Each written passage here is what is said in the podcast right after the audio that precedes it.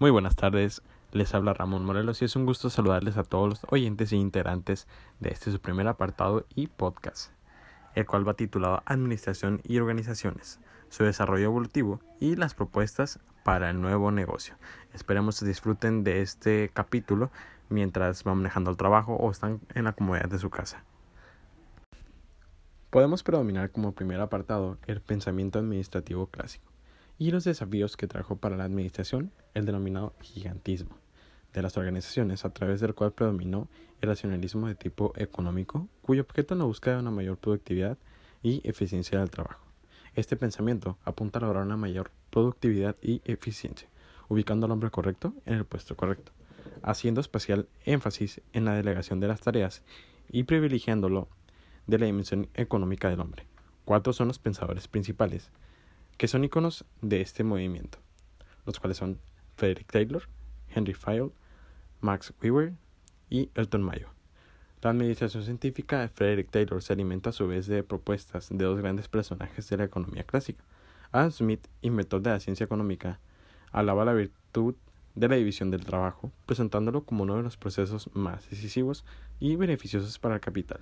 Uno de sus principios más evidentes es la de división del trabajo, junto con la especialización considera que las virtudes de la división de trabajo son la aceleración de producción y ganancia del tiempo en incremento de las habilidades y el mejoramiento, así como la capacidad de innovar. Otro de sus principios importantes es la idea de mercado como regulador de los intercambios entre los individuos, el cual no está regulado por ninguna autoridad central, sino por una mano invisible, que sugiere el enfrentamiento entre los egoísmos individuales del personal en la búsqueda de beneficios personales, que de otras maneras repercuten en el interés general.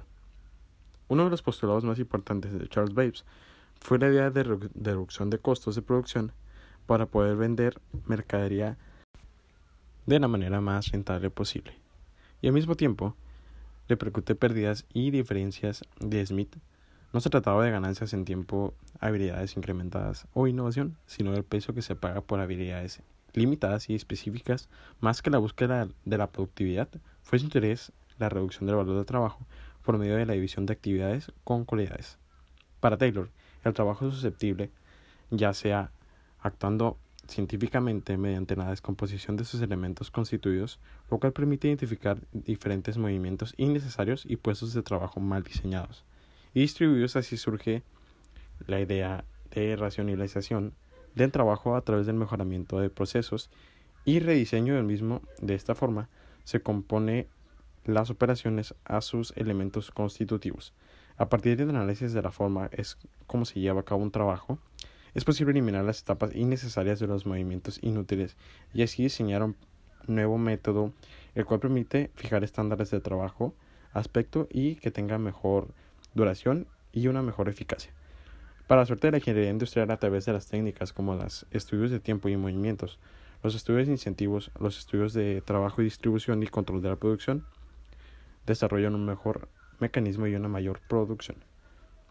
Taylor desarrolla la idea de la organización racional del trabajo, la cual se dedica a estudiar la forma de mejorar los resultados de la productividad, la cual así surge la idea y el sistema implementado llamado benchmarking, el cual el personaje y pensador Spendoline en 1994 define como un proceso sistemático para cualquier producto y servicio o proceso de trabajo de las organizaciones que son reconocidas como representantes de las mejores prácticas con el propósito de realizar mejoras adicionales. Por consiguiente, el pensador Elton Mayo inaugura la Escuela de las Relaciones Humanas, el cual surge de su mismo interés por realizar los estudios de planta de Ultratone, donde la administración descubrió el factor humano como la conocida iluminación que dio origen a la Escuela de las Relaciones Humanas a reconocer al hombre como un ser social, determina que la organización es un organismo social, aceptando que los individuos no son seres acumulados, sino miembros de una diversidad de grupos, destacando la presencia de grupos y de.